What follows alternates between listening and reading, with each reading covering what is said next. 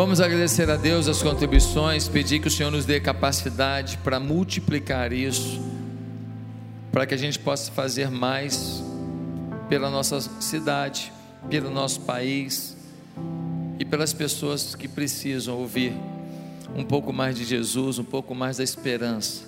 As pessoas estão sem esperança, né? Ainda essa semana, um jovem bonito, talentoso, falou que pensou em morte, pensou em tirar a vida. Eu falei, meu Deus, como, como o diabo está roubando a esperança de gente com tanta força, tanto talento, tanta capacidade para virar o jogo. O diabo é sujo mesmo. Então eu queria que você curvasse a cabeça nesse momento para a gente orar. E eu vou convidar você a se voltar para o Senhor, pedindo que Ele faça a diferença. Eu vou pedir para a irmã Eliane, vem cá, vai lá, irmã Eliane, orar ali. Pode ir lá nela, vai nela lá para ela não mandar muito. Agradece os dízimos de oferta à irmã Eliane. Senhor, muito obrigado Pai, por esse momento. Obrigado, Senhor Deus, porque Tu estás aqui conosco todos os momentos, Senhor. Obrigado pelas ofertas que foi dado a Ti com tanto amor, com tanto carinho. Abençoa, Senhor Deus, aqueles que não puderam dar neste momento. Que o próximo, Senhor Deus, ele seja, Senhor Deus, honrado por Ti, Pai, para que eles possam dar o dízimo, a oferta, Senhor Deus, que é Tua, Senhor. Esta é oração que eu te faço, Senhor. Abençoa, Senhor Deus, cada um deles, Pai, em nome de Jesus. Amém. Glória a Deus.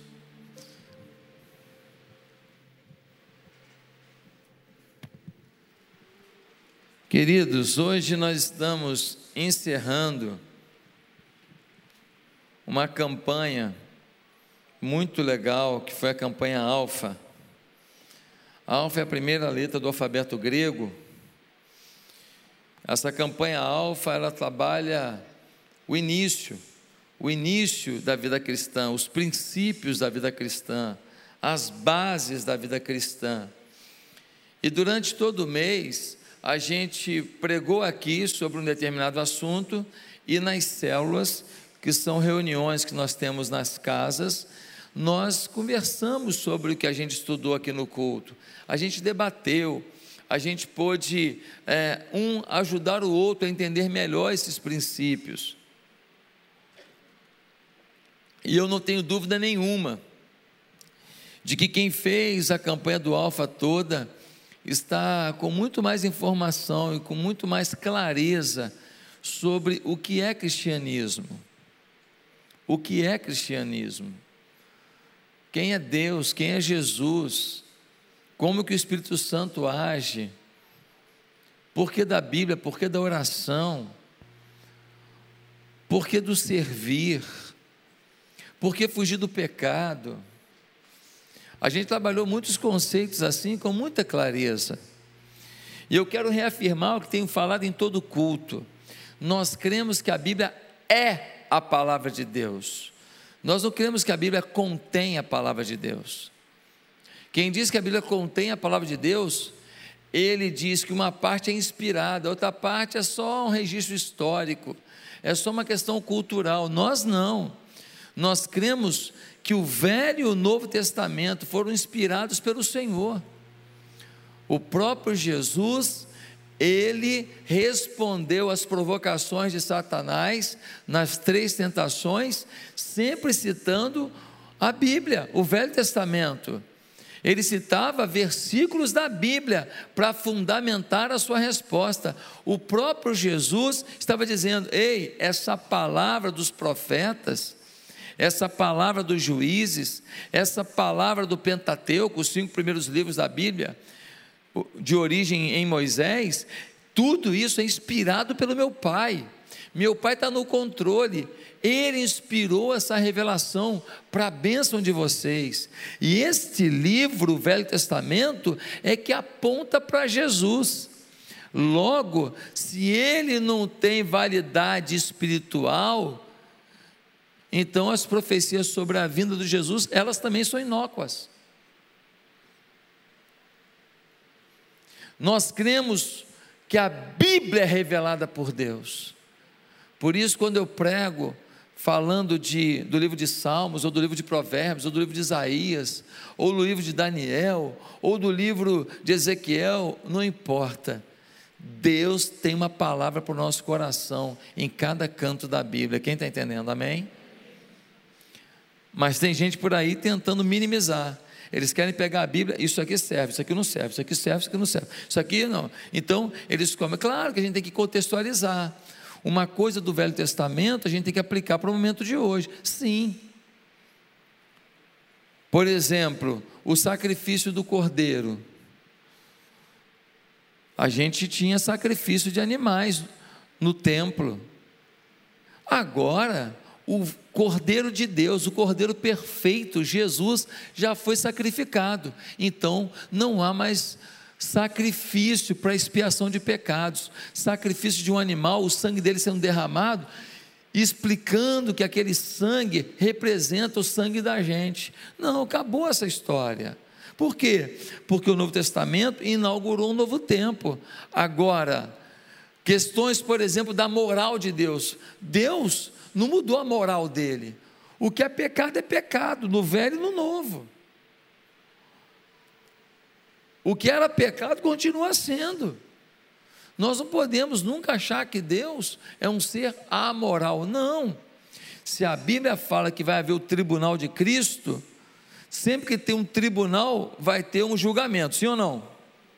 Se tem um julgamento, a pessoa pode ser absolvida ou condenada.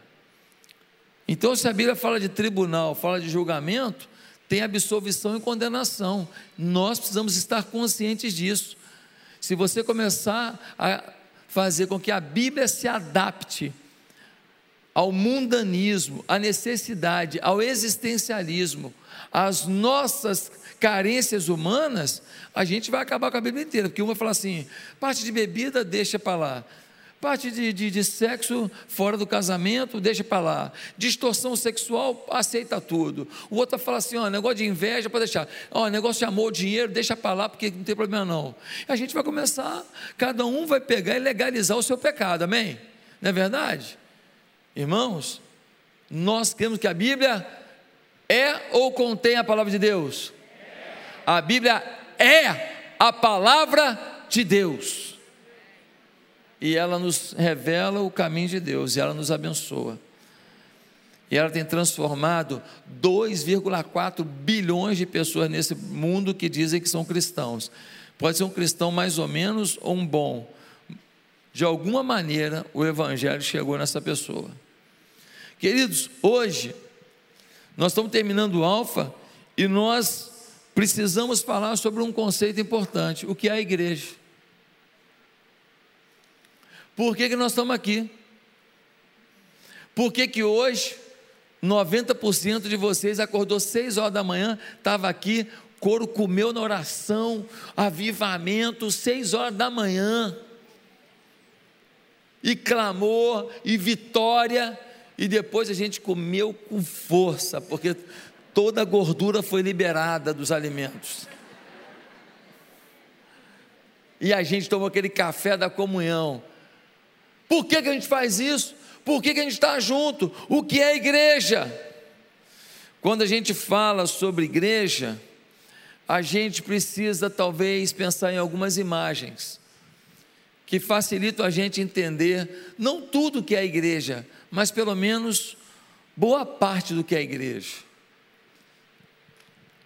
E a primeira imagem que eu quero trazer para você do que é igreja está em João 15, 15, que diz assim: Já vos não chamarei servos, porque o servo não sabe o que faz o seu senhor, mas tenho-vos chamado amigos, porque tudo quanto ouvi de meu Pai vos tenho feito conhecer. Já não vos chamarei servos, mas tenho-vos chamado de amigos. A primeira figura que eu quero trazer à sua memória quando falar a palavra igreja é amizade. Igreja é um lugar de amigos. Igreja é um lugar de conexões. Igreja é um lugar de relacionamentos. Ah, eu estou na igreja, não conheço ninguém, não tenho nenhum amigo. Meus melhores amigos estão fora da igreja. Aqui na igreja não quero muito papo. Ei, isso não é igreja.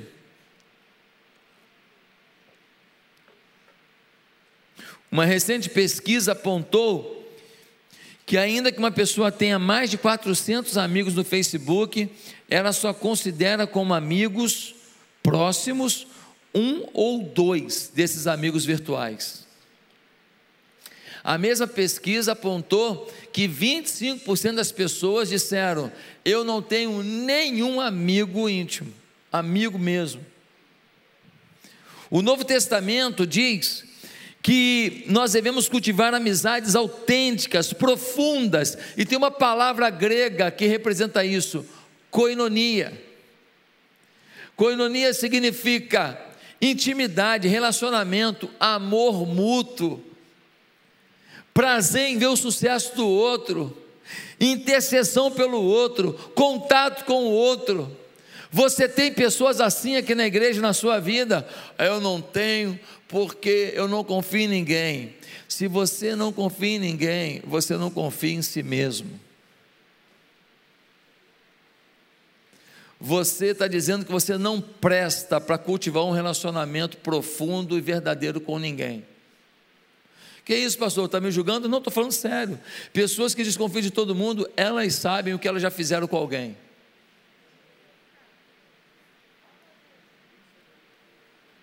Não pode me dizer que não confia em ninguém? Alguém que é bom com todo mundo, porque alguém que é bom, sempre teve alguém que você fala, essa pessoa é minha amiga, gosta de mim, eu posso confiar nela. Não é possível que todo mundo você tem que desconfiar. Agora doeu, né? Já tinha pensado nisso? Nem eu pensei agora. Pode escrever aí, pastora Nádia, por favor. Se você não confia em ninguém, é porque você não confia em você mesmo, pelo que você já fez com os outros. Meus amados, meus queridos, nós precisamos ter amigos. Você não pode andar sozinho. Agora tem um monte de gente que fala assim: ah, a pandemia, não vou no culto não, porque vou pegar colônia. Já está ficando até meio chinês ele, colônia.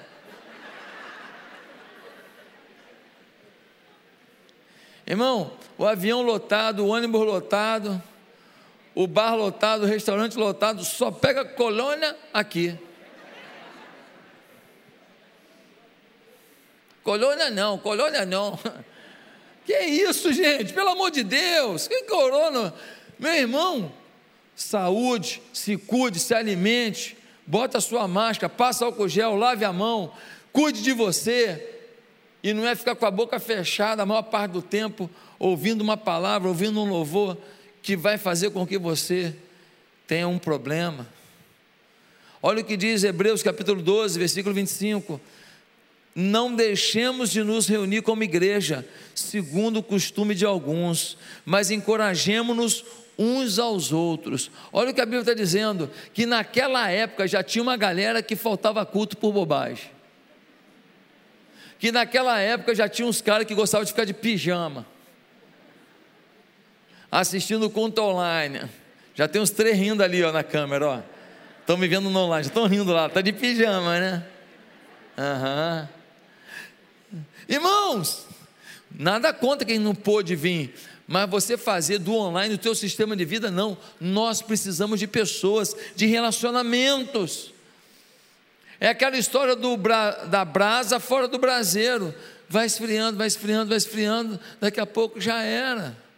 E o pior de tudo é o seguinte: eu, agora que sou um campeão mundial de churrasco, eu queria te falar que às vezes o, o, o carvão demora para pegar fogo, porque o carvão está hã? úmido. A gente não só perde o calor, como a gente fica umedecido pelas coisas da vida, pelas tentações da vida, e para pegar fogo de novo é quase impossível. Quem já soltou pipa aqui, levanta a mão. Gente aberta. Você vai dando linha na pipa, você vai dando linha na pipa, você vai dando linha na pipa, você vai dando linha na pipa. Chega uma hora, tem uma camada, uma altura que tem um vento forte, é ou não é? Você estava assim, ó, para botar pipa no ar. Aí chega uma hora que vai numa camada, porque aqui nesse, nessa altura não tem vento, mas nessa altura aqui tem um ventão. Aí o vento bate na pipa. Aí o que acontece? Você tem que ir puxando devagarzinho porque se você puxar de uma vez só, arrebenta a linha, sim ou não? Né? Estanca na mão. Quem, quem lembra a expressão estanca na mão? Mais de 50, Deus te abençoe. 48 no mínimo, valeu. Estanca na mão. Então, gente, olha só, você vai dando linha na sua vida, você vai dando linha, vai dando linha, vai dando linha, achando que você está no controle. Uma hora vem um vento de problema na vida, estanca na mão. Você perde seu casamento, você perde sua saúde, você perde seu autocontrole. Ontem a gente estava na reunião aqui, veio um homem aqui, camisa do Fluminense, desculpa, Bush. O cara veio com a camisa do Fluminense, não sei porquê. Ele veio aqui ontem, chegou aqui, Pastor, ora por mim aí, oramos por ele e tal. Ele com uma garrafinha de água mineral. O que, que era a, água mineral dele? Cachaça. Um cara fala direito, uma pessoa do bem. Pessoa do bem, tu vê com um cara assim, a vida arrebentou ele de alguma maneira. Colocamos ele com o irmão Elton aí para dar uma força para ele, ver se leva para a nossa comunidade terapêutica. Não sei se ele vai querer, não pode ir obrigado. Mas talvez ele foi dando linha na vida e chegou uma hora de tempestade, de ventania, arrebentou na mão, perdeu o controle. Ninguém está livre disso, gente.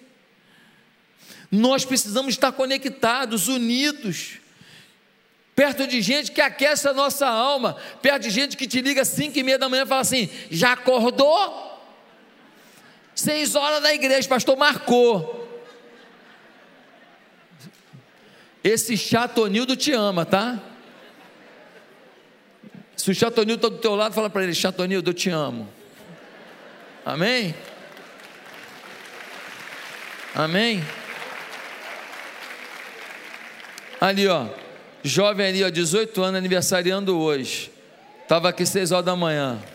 Salva de palma para ele aí, ó. Aniversariando na igreja, 6 horas da manhã. Dois, segunda imagem. Primeira imagem é a mi. Segunda imagem que a Bíblia nos traz. 1 João 5, versículo 1 diz assim: Todos aqueles que creem que Jesus é o Messias são filhos de Deus. E quem ama um pai também ama os filhos desse pai. Olha que legal. A segunda imagem da igreja é a imagem da família. Deus é um pai e ele tem filhos. E quem ama esse pai tem que amar os filhos dele. Alguém fala com você assim: Ó, eu te amo, mas eu odeio seu filho. É ruim, hein? Teu filho pode estar todo estragado, todo ferrado, aprontou, mas é teu filho, sim ou não? Teu filho não te ouviu, preferiu ouvir o traficante, preferiu ouvir o bandidão, preferiu ouvir o, o enganador, preferiu ouvir o professor maconheiro que ele teve, que falou para ele que droga é legal. Deixou de ser teu filho? Você parou de amar? Duvido. Se o teu filho mudar, você não vai ficar feliz? Vai ou não vai? Eu profetizo que você vai ter essa felicidade, que teu filho vai voltar em nome de Jesus. Meus amados irmãos, a igreja família, após modernidade, gerou uma nova categoria de pessoas, são os desigrejados. Quem já ouviu falar deles? Quem são os desigrejados? Eles estiveram na igreja e agora eles têm pavor de igreja. Eles frequentaram os cultos e agora eles dizem que são de Jesus, diz que eles são cristãos, mas que a igreja não presta. E eles defendem essa tese. E eles criticam a igreja e criticam tudo. E a pessoa, quando começa a criticar demais, uma coisa eu te garanto: falta para ela autocrítica. Anota essa aí também. Quem critica demais está com falta de autocrítica. Porque se você olhar o quanto você é limitado, você vai ter um pouco mais de generosidade para criticar os outros. Se você vê o tanto de defeito que você também tem, você vai ter um pouco mais de amor quando você olhar o defeito dos outros. Nós temos a mania de olhar para o defeito do filho dos outros e a gente senta, senta o pau mesmo, mas quando é dos nossos filhos, a gente sempre tem explicação. O problema na família dos outros, a gente é, ah, mas também essa família, mas na nossa família sempre tem uma explicação. Isso não é justo. A igreja é família. Quem nunca se desentendeu com a esposa, com o marido, com o filho? Eu soube de uma mulher que ela nunca se desentendeu com o marido, nunca. Aí foram entrevistar ela, né? Porque que coisa fantástica, nunca, nunca desentendeu com o marido. Aí ela falou: não, é que é o seguinte, na lua de mel a gente estava indo para a lua de mel de carroça. Nós dois na carroça, muito amor, nós dois ali. E de repente, o burro estava puxando a carroça, ele empacou. Ah, e aí? E aí que meu marido foi lá e falou assim: Hum. E o burro continuou andando. Daqui a pouco o burro empacou de novo. Meu marido desceu da carroça e falou: dois. E nós fomos andando de novo. Passamos um pouquinho, o burro empacou. Meu marido puxou um revólver, deu três tiros na cabeça do burro, o burro morreu. Ah, e o que isso tem a ver com a tua vida? Não, que um dia eu fui querer discutir com ele e falou para mim assim: hum.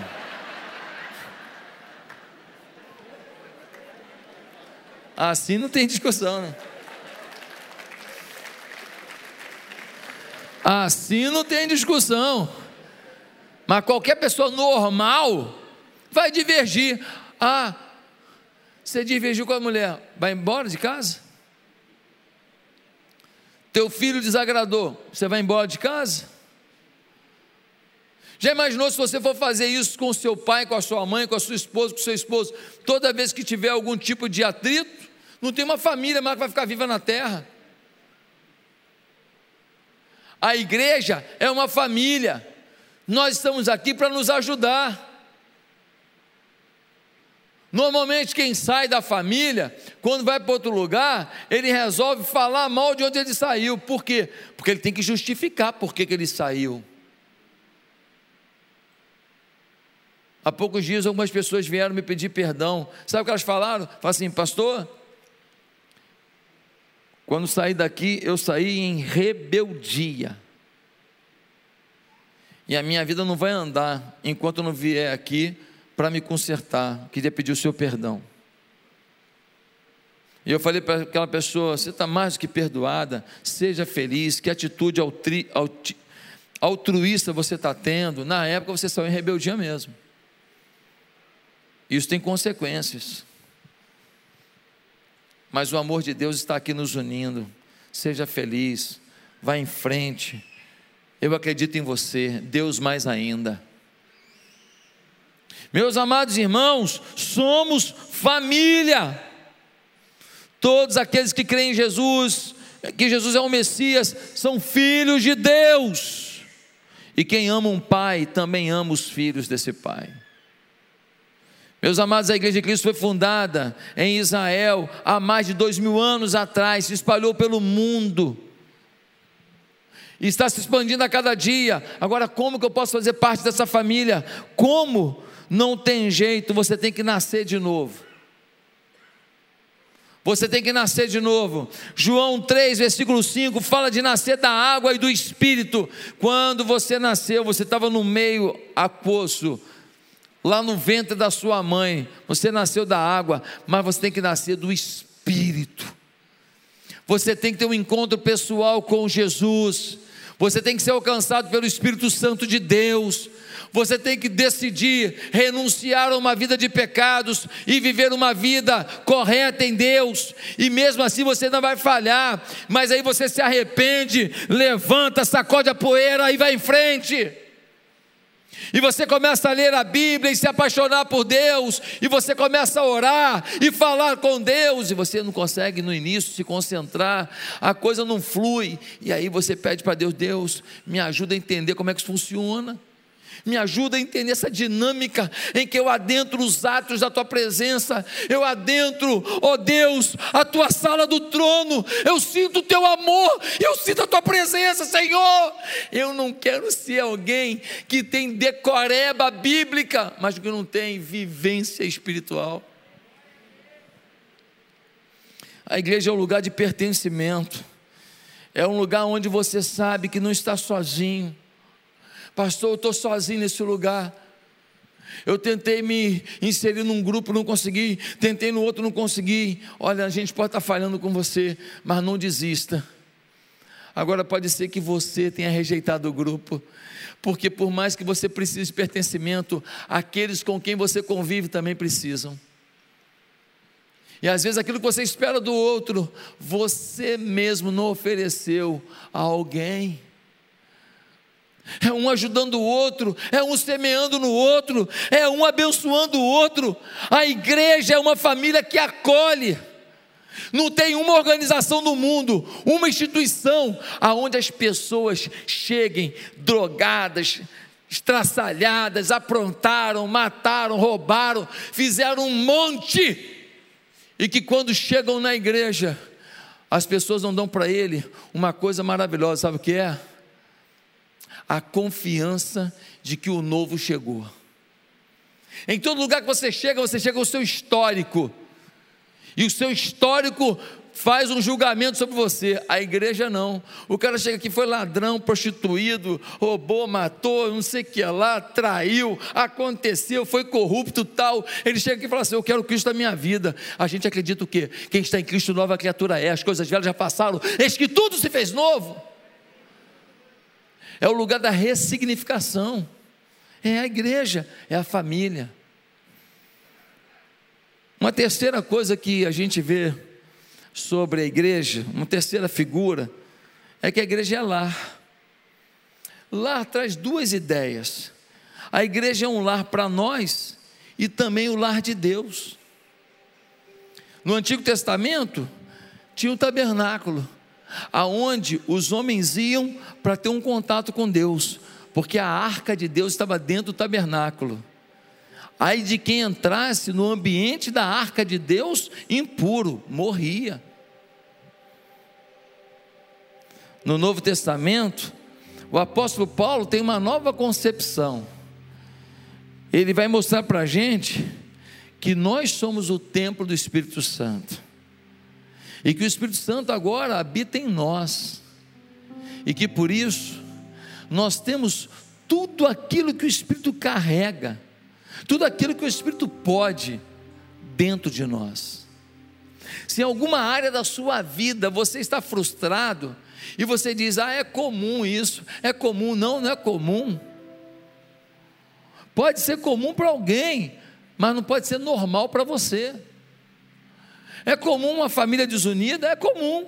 É comum homens se refugiando na prostituição, se refugiando na pornografia e mulheres desprezando seus maridos, maridos desprezando mulheres. É comum, mas não é normal. O normal é homem mamando a mulher, é mulher preparando quitute para o marido, é os filhos largando o celular, abraçando o pai, pedindo conselho ao pai. Isso é que é normal. O comum está virando normalidade para a gente. Não, não vamos aceitar isso. O normal é a gente dormir cheio de palavra de bênção que os filhos deram, que a mulher deu, que o marido deu. O normal é a gente no meio de uma luta, de um desafio, às vezes uma conta para pagar, às vezes um problema para resolver, a gente vai dormir ouvindo uma palavra de esperança da boca do nosso cônjuge.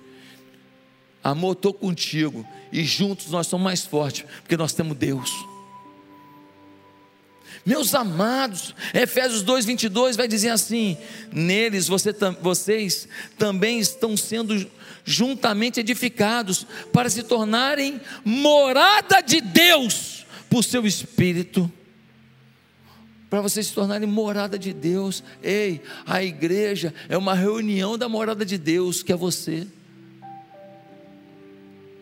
Mateus 18, 20: Pois onde se reunirem dois ou três em meu nome, ali eu estou, no meio deles. Gente, que coisa maravilhosa. Aonde a gente vai, está indo o poder de Deus. Onde a gente está tá indo, está indo o milagre. Onde a gente vai, vai a fé. Onde a gente vai, vai a conquista. Pastor, tem uma área da minha vida que não tem jeito. Qual é? A minha barriga.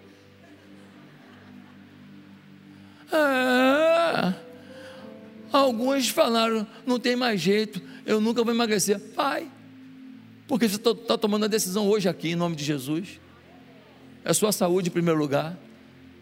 Ah, pastor, eu nunca vou parar de olhar para tudo quanto é mulher que passa com desespero, porque eu fui criado assim, meu pai me criou assim, meu pai me levou na, no bordel com 15 anos. Conhece essas histórias? Vai, vai ter olhar puro sim, vai aprender a olhar nos olhos das mulheres, vai aprender a se contentar com a beleza do rosto da mulher. Ninguém que olha para o rosto da mulher vai ser tentado, não, irmão. Pode ser a mulher mais linda do mundo.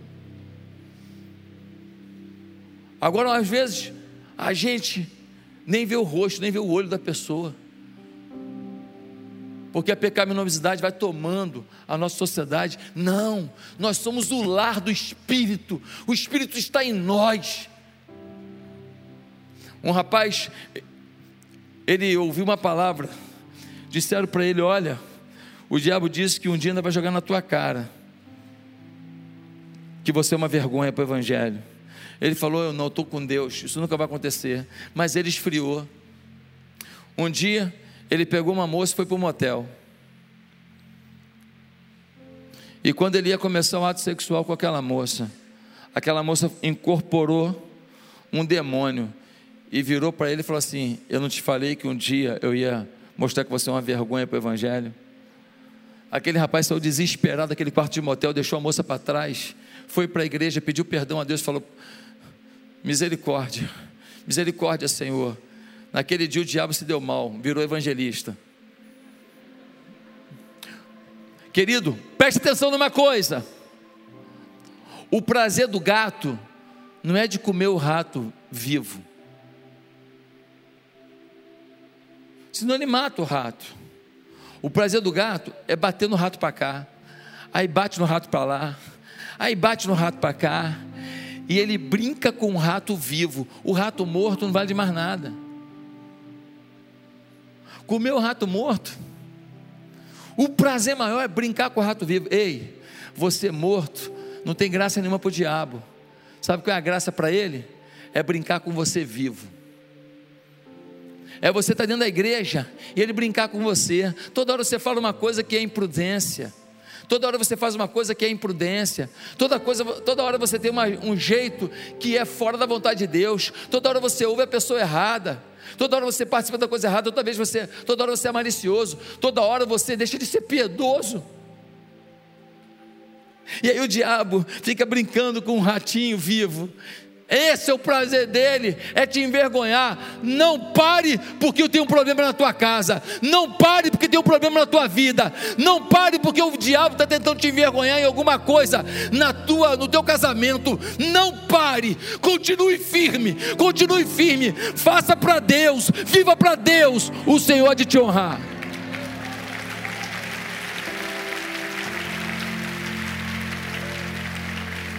A quarta figura que nós vemos sobre a igreja é que a igreja é o corpo de Cristo. 1 Coríntios 12, 27 diz: Olha, vocês são o corpo de Cristo, e cada um de vocês individualmente é membro desse corpo. No curso Alfa a gente aprende que cada um de nós tem um papel nesse corpo. Deixa eu te falar uma coisa: a China, um país que persegue a igreja cristã, persegue, não pense que a perseguição acabou.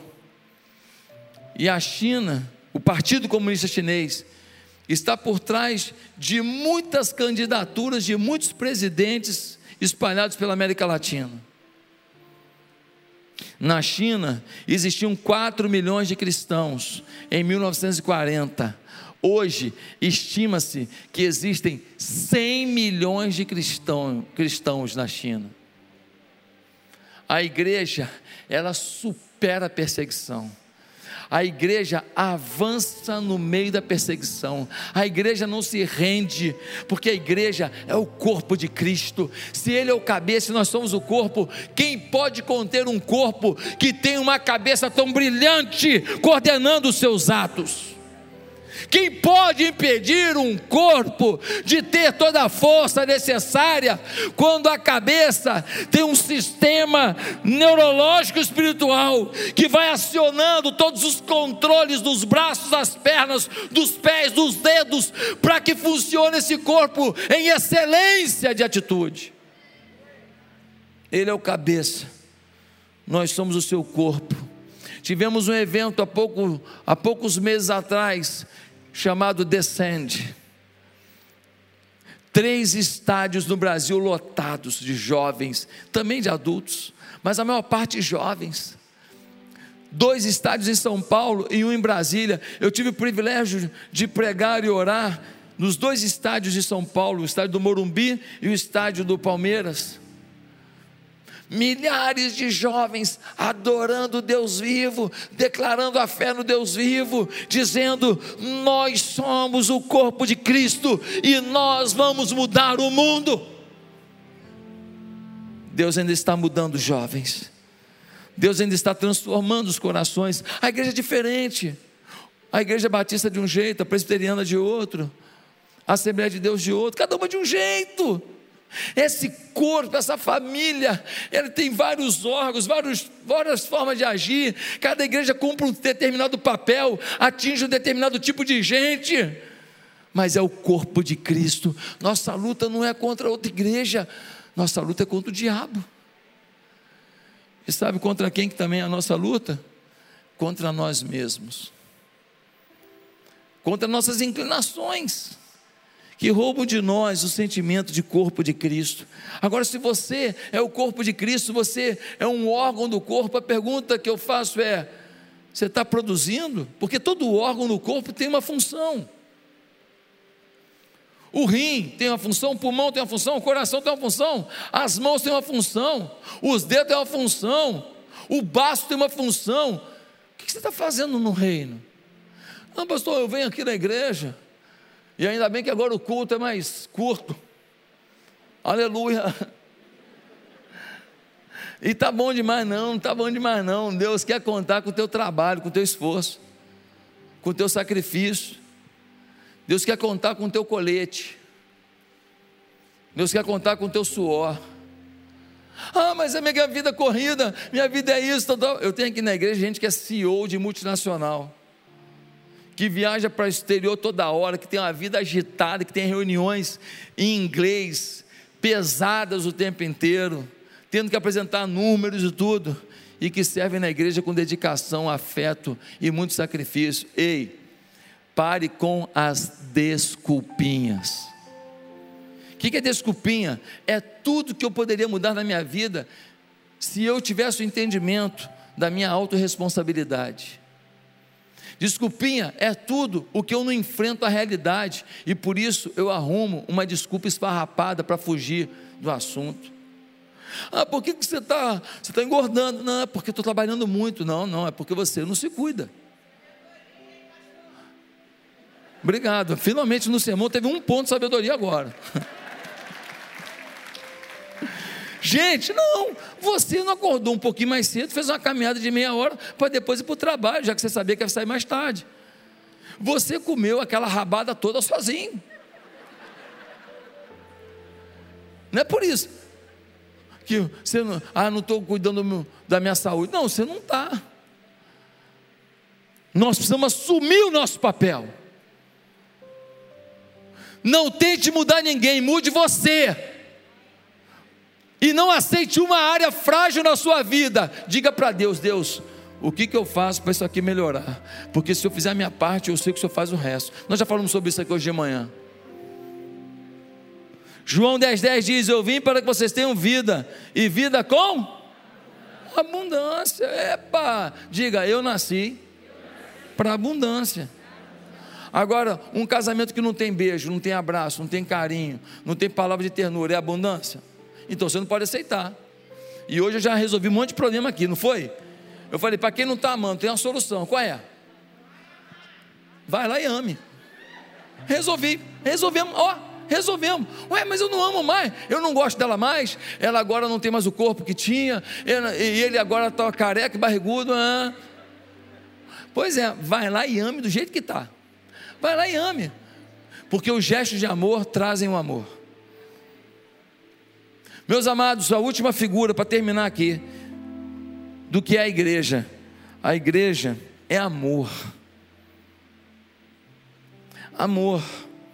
Efésios 5, 25 diz: Maridos, amem suas mulheres, como Cristo amou a igreja e entregou-se por ela. O Senhor está falando, ó, maridão, ama a tua mulher como Cristo amou a igreja. Ah, essa mulher tem que ser submissa. É, tem que ser submissa, sim, é bíblico. Só que ele diz que você tem que fazer tudo por ela e até morrer por ela. Qual a mulher que não vai ser submissa a um homem que morre por ela? Não é uma submissão de sujeição burra, não, é uma submissão de inteligência relacional, dizendo: Você é meu maridão, fortão, a ele. Oh. Mas se eu fosse você, faria isso. Aí ele, é, vamos fazer isso. Mas ele está no controle, ele se sente macho. E ele passa uma persuasão de masculinidade para, suas, para os seus filhos. Meus amados, uma moça foi para uma entrevista de emprego. Chegou na entrevista de emprego, o entrevistador, o diretor falou: Você foi selecionado entre 500 currículos. Você foi muito bem nos testes, e eu só estou fazendo essa entrevista aqui para contratar você nessa grande corporação. A menina ficou toda feliz, ele falou assim: é, como, como, como, como está o seu pai e sua mãe? Ela falou assim: Eu não tenho pai. Eu só tenho mãe. Ah, é? E, e morreu há muito tempo? É, eu era bem pequenininha. É, e quem que pagou seus estudos? Ela falou assim: a minha mãe, ah, é? O que, que ela faz? Ela é médica, ela é engenheira, ela é, é advogada, o que, que ela faz? Não, ela, ela lava a roupa para fora. Naquela época não tinha máquina de lavar. Lembra que a gente mandava roupa para lavar e vinha aquelas roupas todas enroladas? Ela lava para lavar. Ah, legal. E ele foi conversando, conversando. Lá pelas tantas falou assim para ela: E vem cá, você entende que você teve muito mérito, que o mérito é seu para chegar nesse lugar? E ela falou assim: É, eu, é, eu entendo que eu tenho mérito para estar aqui. O entrevistador falou para ela assim: Faz o seguinte, amanhã eu vou continuar a entrevista, mas vai para casa e quando você chegar em casa, me faz um favor. O quê? Pede para olhar as mãos da sua mãe. A menina foi para casa. Não entendeu muito bem, Chegou em casa, a mãe abraçou, oi filha, como é que foi na entrevista? Ah, mãe, eu acho que eu vou conseguir um emprego. Minha filha, que alegria! Deus vai melhorar a nossa vida, você vai ter uma vida feliz, filha. Mãe, posso ver suas mãos? Por quê? Não, posso ver. Quando a mãe abriu as mãos, era calo, feridas, algumas partes da mão com crateras avermelhadas, uma mão danificada, uma mão que talvez tenha dificultado aquela mulher de conseguir um novo esposo, esfregando roupa no tanque, cobertor no tanque, 12, 13 horas por dia para pagar os estudos de uma filha. No dia seguinte ela foi para a entrevista e o diretor falou: opa, tudo bem? E aí, fez o que eu pedi? E ela falou: fiz. E com lágrimas nos olhos, ela falou: Eu entendi o que o senhor quis dizer. Eu vim pedir perdão, eu estou envergonhado.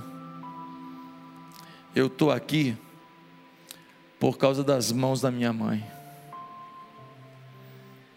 A igreja é as mãos dessa mãe na vida de alguém. Há pessoas que chegam aqui e elas só vão ter chance e oportunidade na vida se nós formos essas mãos calejadas, essas mãos machucadas, essas mãos feridas por amor a elas. Alguns chegam aqui com comportamentos ruins, com manias terríveis, mas nós temos que amá-los, não concordar com os erros, não fazer com que a Bíblia seja adaptada para atender erro, porque a pessoa não vai ser feliz se eu legalizar o erro.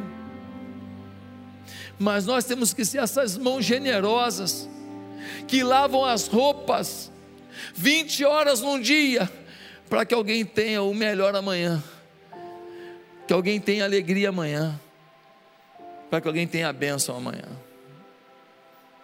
Estamos terminando hoje o nosso curso Alfa.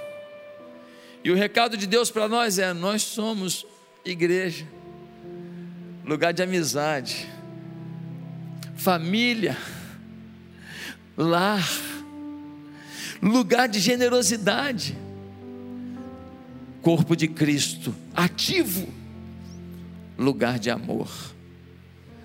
Eu te convido a ser igreja, não a ser esquenta-banco não a ser frequentador. Eu te convido hoje a viver a maior aventura do mundo, ser um cristão de verdade. Não há nada mais desafiador do que ser um cristão de verdade, num mundo tão perdido. Um cristão nos negócios, um cristão com as pessoas, um cristão no futebol, um cristão na administração dos bens, um cristão na igreja, um cristão quando é ofendido, um cristão quando é machucado, um cristão quando é atraído, um cristão. Eu te convido para isso. Curva a sua cabeça. Eu queria perguntar: quantas pessoas aqui, nessa manhã, foram tocadas pelo Espírito de Deus? E você está dizendo para mim: eu quero ser um cristão. Eu frequento a igreja, pastor, mas eu nunca tomei uma posição com Jesus, eu quero tomar hoje. Eu frequento a igreja, mas eu nunca aceitei Jesus como Senhor da minha vida, eu quero hoje. Eu frequento a igreja, eu gosto até da igreja, mas eu nunca assumi uma posição de falar assim: é minha família, eu vou fazer esse negócio dar certo, eu vou dar a minha colaboração. Você não fez isso ainda, você quer fazer hoje? Aonde você está? Queria que você curvasse sua cabeça e você repetisse uma oração comigo. Se você quer começar uma nova vida com Jesus hoje, pedir perdão dos seus pecados e pedir que Jesus mude a sua vida. Você que está em casa, no online, Baixa a sua cabeça aí também. Faça uma oração agora. Repita comigo essa oração. Diga assim, aqui e no online: Santo Deus, eu me arrependo dos meus pecados e eu aceito a proposta do Senhor para a minha vida. Eu quero ser igreja, família, lar, corpo, amizade, amor. Eu quero ser pertencimento do reino de Deus para a vida de quem precisa. Me usa, Senhor. Muda a minha vida para que eu mude a vida de outros. Eu te recebo como Senhor da minha vida. E eu peço perdão de todos os meus pecados. No nome de Jesus. Amém. A igreja continua de cabeça baixa orando. Eu gostaria de perguntar quantos aqui fizeram essa oração comigo. Se você fez essa oração comigo, dizendo eu quero uma nova vida em Jesus, levante bem alto a sua mão e abaixo seguida eu quero orar por você. Deus abençoe, Deus abençoe, Deus abençoe, Deus abençoe, Deus abençoe, Deus abençoe, Deus abençoe, Deus abençoe. É mais alguém dizendo eu quero começar uma nova vida em Jesus hoje. Eu quero me entregar para Jesus hoje. Levante bem alto a sua mão. Mais alguma pessoa? Mais alguém? Pode baixar a mão. Deus abençoe, Deus abençoe. Mais alguma pessoa? Tem alguém afastado da igreja querendo se reconciliar com Deus hoje? Levante bem alto a sua mão. Eu quero orar em seu favor. Tem alguém? Mais alguma pessoa? Levante bem alto a sua mão. Tem alguém? Deus abençoe. Tem mais alguém? Aonde? Deus abençoe. Pode baixar a mão. Obrigado. Deus abençoe lá atrás. Mais alguma pessoa querendo se reconciliar com Deus hoje? Ou começar uma nova vida com Deus? Deus abençoe. Temos crianças também aceitando Jesus. Glória a Deus por isso. Uma vida inteira para Jesus. Agora eu gostaria que todos vocês que levantaram a mão, que você ficasse de pé no seu lugar, bem rapidinho, que nós queremos orar pela sua vida. Você que está em casa, tem um WhatsApp aqui na tela, você vai escrever nesse WhatsApp, você que está começando uma nova vida com Jesus, eu quero Jesus. Vai nessa tela aqui, escreve eu quero Jesus aqui no WhatsApp, por favor. Vai lá, você que está em casa. Por favor, vamos orar nesse momento. Fica de pé, todo mundo que levantou a mão, pode ficar de pé, pode ficar de pé. Isso, pode ficar de pé lá atrás. Vou pedir para os nossos conselheiros para ir bem rapidamente até essas pessoas. Nós vamos orar por todos eles, pegar o seu nome e orar por você a semana inteira. E te convidar também para uma reunião que a gente tem, que são as células. São maravilhosas. É um lugar de fazer amigos, de ser família. Amém? Você em casa, escreve no WhatsApp: Eu quero Jesus. Nós vamos orar nesse momento. Ó, tem gente lá atrás, tem um homem lá atrás, ó. Olha lá, olha lá, em pé lá atrás, ó. Gente, vai andando no corredor que vocês vão ver mais facilmente isso. Clareia um pouco mais aquele canto lá, gente. Está difícil para eles verem. Vamos orar? Eterno Deus, nós te louvamos por cada pessoa que nesta manhã entregou a vida a Jesus ou se reconciliou com Jesus. Pedimos que seja decretado no céu o reinício dessa história como igreja de Jesus, como família de Jesus, como amigos de Jesus e amigos dos filhos de Deus. Senhor, que a história dele seja reescrita à luz da tua vontade. É o que nós pedimos no nome de Jesus. Amém. Glória a Deus. Queridos, nós estamos chegando ao último momento do nosso culto aqui, antes da gente cantar uma música para encerrar. E nós estamos com pleito eleitoral no próximo domingo, não é verdade? Então deixa eu dar uma palavrinha aqui. Domingo que vem já é o dia da eleição. Queridos, nós somos igreja. Igreja não é um organismo fora da realidade humana. Você tem a política partidária.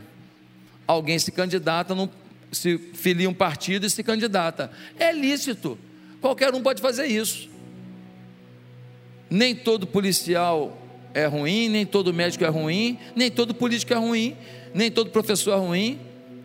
Nós não podemos generalizar em nada, amém? É lícito alguém se candidatar, não é nada feio, não. Você não pode achar, é, ah, foi para a política, foi para a corrupção. Não, tá certo?